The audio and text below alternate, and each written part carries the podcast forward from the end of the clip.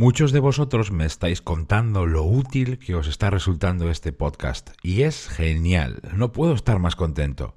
Cada vez que me pongo delante de este micrófono, solo pienso en una cosa, que estos minutos juntos te ayuden a vivir y trabajar un poco mejor. Pues sabes qué, que quiero que saques más de cada episodio que escuchas, porque puedes ganar muchísimo. Gracias por estar ahí. Soy Berto Pena y este es el podcast de Think donde aprendemos a ser más eficaces y a tomar el control de nuestra vida.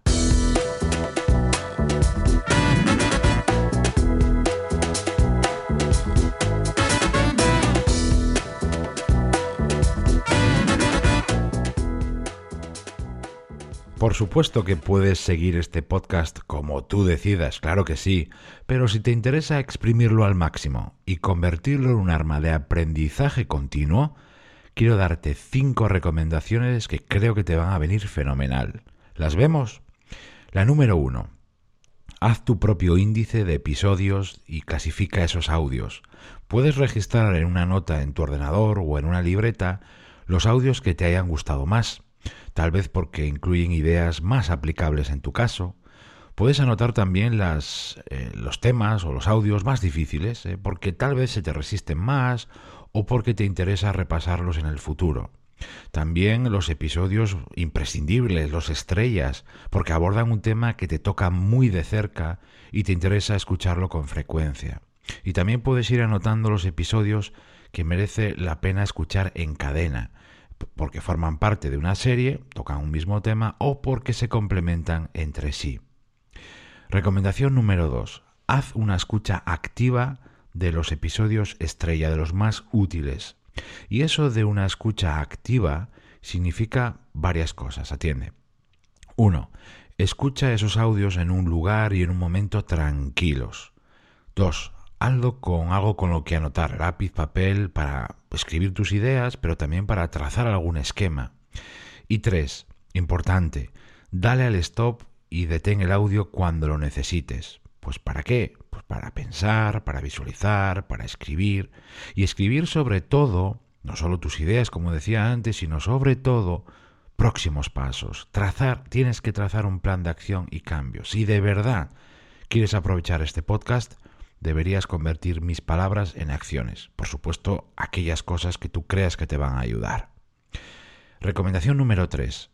Repasa con regularidad los temas más importantes para ti remárcalos, subráyalos de alguna manera en, tu índice, ese que vas a hacer, para luego reescuchar esos episodios, esos audios cada cierto tiempo.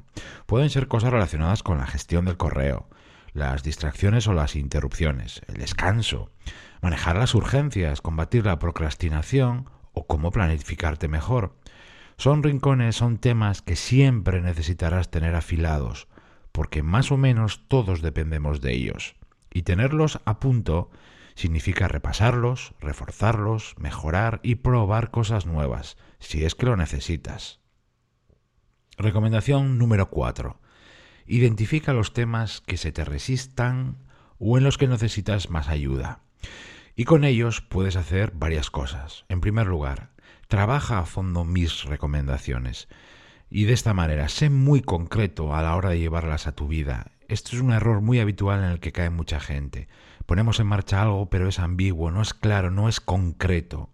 Dos, introduce las cosas de forma gradual, escalonada, para facilitar que las cosas funcionen mejor. Cuantas más cosas pongas en marcha a la vez, peor. Tres, amplía información, por ejemplo, consultando mi blog o otro podcast o de cualquier otro autor, no tiene que ser nada mío. Pero en mi caso, recuerda que en Think Wasabi llevo más de una década escribiendo Ahí encontrarás muchas pistas que van a complementar lo que aquí escuchas en el podcast. Y cuatro, ten paciencia. Nadar a contracorriente siempre es más difícil o mucho más difícil de lo que parecía desde la orilla. No olvides que en algunas cosas tú estás yendo contra hábitos que llevan contigo años. Las fricciones y los bloqueos son absolutamente normales. No fuerces, pero no pares. Y la recomendación número 5. Prueba cosas o introduce cambios con sentido, con un objetivo, con una dirección. Evita probar a lo loco. Como ves, yo casi cada semana publico un nuevo episodio con ideas prácticas, con pistas y fórmulas para mejorar en un rincón de tu trabajo, de tu vida.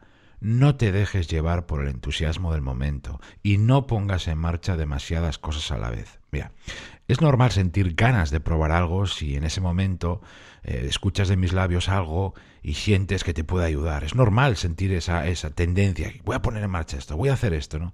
Pero hay que saber enfocar el cambio. Céntrate en un solo rincón y no pases a otro hasta haber asentado bien los cambios. Intentar muchas cosas a la vez, intentarlas sin un plan o un calendario claros, o intentarlas y no darles tiempo a que echen raíces, son los errores más típicos. Recuerda, los cambios solo valen si se quedan contigo. Si no, son experimentos. Y me da la impresión que tú no tienes tiempo para eso. Aquí me encontrarás, delante de este micrófono, siempre con una sola eh, cosa en la cabeza, ayudarte. Ojalá que con mis ideas y mis recomendaciones y mis pistas, y sobre todo con tu esfuerzo y tu rumbo claro, puedas pilotar tu vida de forma diferente. ¿Qué te parece? ¿Seguimos adelante? Muchas gracias por estar ahí. Se despide de ti Berto Pena. Hasta el próximo episodio. Como siempre me podrás encontrar en mi blog thinkwasabi.com y en mi canal de YouTube.